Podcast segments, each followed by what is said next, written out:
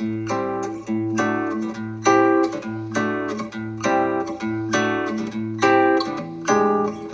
り込んだ君を起こして月を見ようこんな綺麗な月は生まれて初めて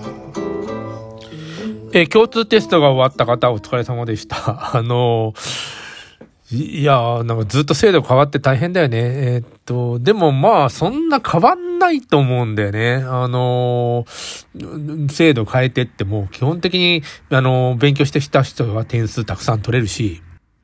あんまり対策をしないというか、時間取らなかった人は点数取れないっていう、まあそれだけの話だったりするんですよ、本当はね。中にはまあ足が速いみたいな、暗記が得意とかさ、ああいう才能でグッと行く人いるけど、今度ね、大学に、まあ入った後ですよね。例えばあの、東京大学に入りましたとか、京都大学入りました。予算がいっぱいあるから有利という人いるんだけど、まあ、家計費と言いますか、あの、予算がいっぱい取れてますよ。確かに東京大学。でもあれって、あの、優秀な人が結構いて、えっと、こんな実験、じゃじゃこんな研究やってまして、あの、お金出してくださいっていう書類を出して、通ってるんですよね。で、えーわかりました。じゃあこれこんだけかかるんだから3000億円出しましょうとか、1億円出しましょうとか、まあ、あの、出てくるわけで、えーそれが高いだけなんで、これが、あの、他の大学でできないか、そんなことないんですよね。例えば同志社大学とか関西大学とか、えー明治大学とか行って、えーこういう実験、実験というか研究やりますので、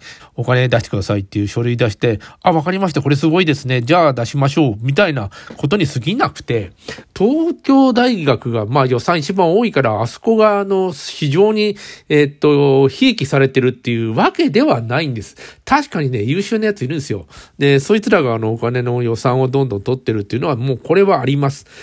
でも、だからといって、あの、その東京大学に行ったから、その恩恵を受けるかって、そんなこともないんですよね。まあ、あの、たくさん、あの、お金を、あの、なんていうの、研究費を取ってる研究室に入ったら、まあ、その恩恵は受けるっていうのはあります。確かに。でも結局その人次第なんですね。どっかの学会に入って、えー研究したものをこう発表し、えーそれが認められ、えーその認めた先に科研費をあの申請して、えーたくさん取れるような人間になる。それだけのことなんですよ。これは結構理系の話をしてて、文系難しいんですけどね、この子に関しては。えーこっちは偏差値が、あの、2上だとかさ、9点がどうしたとか、えーこれはね、受ける前は考えがちなんだけど、入ってしまったら、あんまりそんなに変わらないんで、その人次第で、結局そうです。ただ、あのーもう本当に勉強苦手な人ばっかり集まって、て、あの、やる気がないって、そういう雰囲気のあるとこに行ったら、結構がっかりするかもしれないけれども、でもね、教授は優秀だったら問題はなくて、あとはね、入った後に自分がどうするかですよね。文系はちょっとわからないとこもあるんだけれども、理系に関しては、あの、やりたい研究があったら、まあ、大学院でまた、あの、移動してもいいし、えー、大学4年で、なんていうの、あの、いろんな共同研究もあるし、いろんなこと、いろいろ、あの、割と自由にできるんですよね。入った時に、偏差値が2下だとか9点じゃないとか、あんまり考えなくていいと思うので、えー、今から、あの、大学を、あの、どこ選ぼうかなと思ってる人は、あの、なんていうのやりたいことがある、えー、学科とか、それを一番に偏差値から考えるのは絶対やめた方がいいと思います。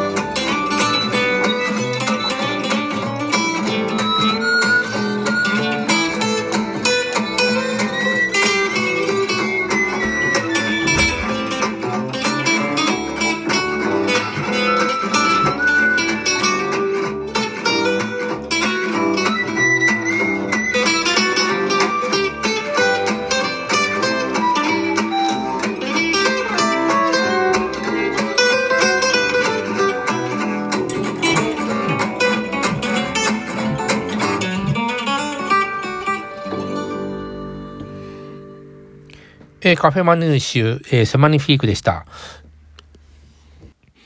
あの、一般入試と言いまして、もうあの、普通に、まあ、昔ながらの、えっ、と、一発試験ですよね。試験一発、えー、点数取って、あの、点数高いものから入っていくという、えー、受験はありますが、なんか、推薦が増えましたね。関西学院大学では 7, 割南部から、えー、7割以上が、あの推薦で入っていくんですよ。え関西大学、まあ、私立大は多いですよね。慶応もそうだし、国立もあります。あの、栄養入試とかあるんだけど、あれ、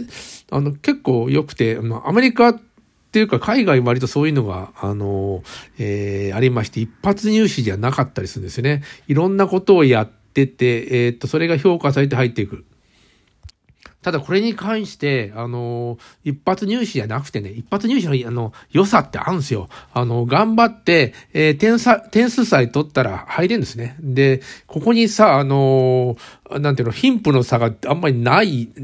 ななんていうの、お金かけて塾行ったから、なんか点数が、あと、たくさん取れるって言う、言う人もいるけど、あの、アメリカのさ、えっ、ー、と、入試だとの、高校の時に、えー、どんな課外活動をしてた、例えば海外行って海外協力隊に、えー、参加したりとかさ、あの、なんかもう非常にお金かかるような、えー、ボランティアとかいうのに、たくさん参加してる、えー、それからインターンにも参加してる、もうお金持ちが有利なんですよ。ね。で、日本は、あの、そういうことが結構、結局なくて、もう一発、あの、テストを受けて、点数が、えー、700点、600点、800点、えー、800点取った人は、まあ、有利にいけますよ、みたいな、あの平等なことが行われてるね、実は。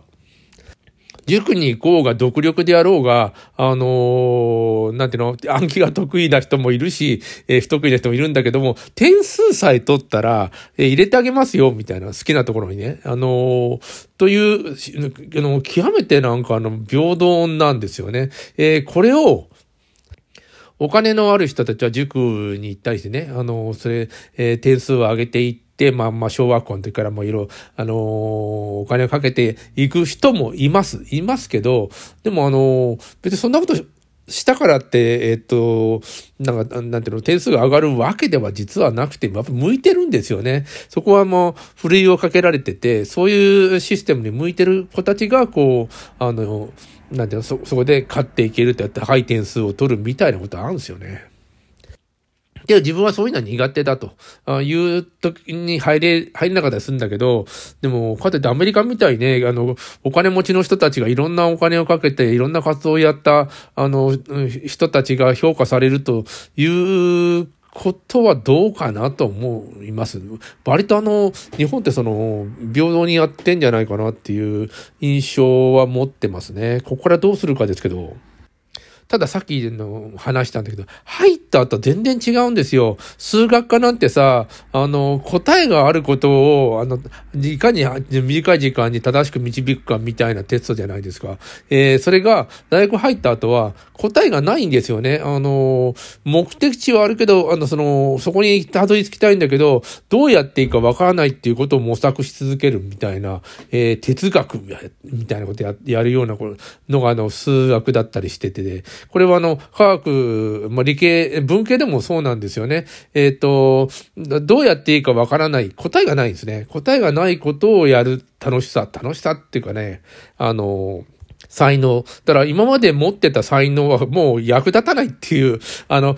まあ、あの、多少有利にはなるけど、その才能でのし上がれないっていうことが起こるんですよ。とすると、偏差値あんまり関係ないじゃんっていうことに、あのー、入る前に気づいて、やりたいところを選んで、そこにシュッと入るっていうのがいいと僕は思います。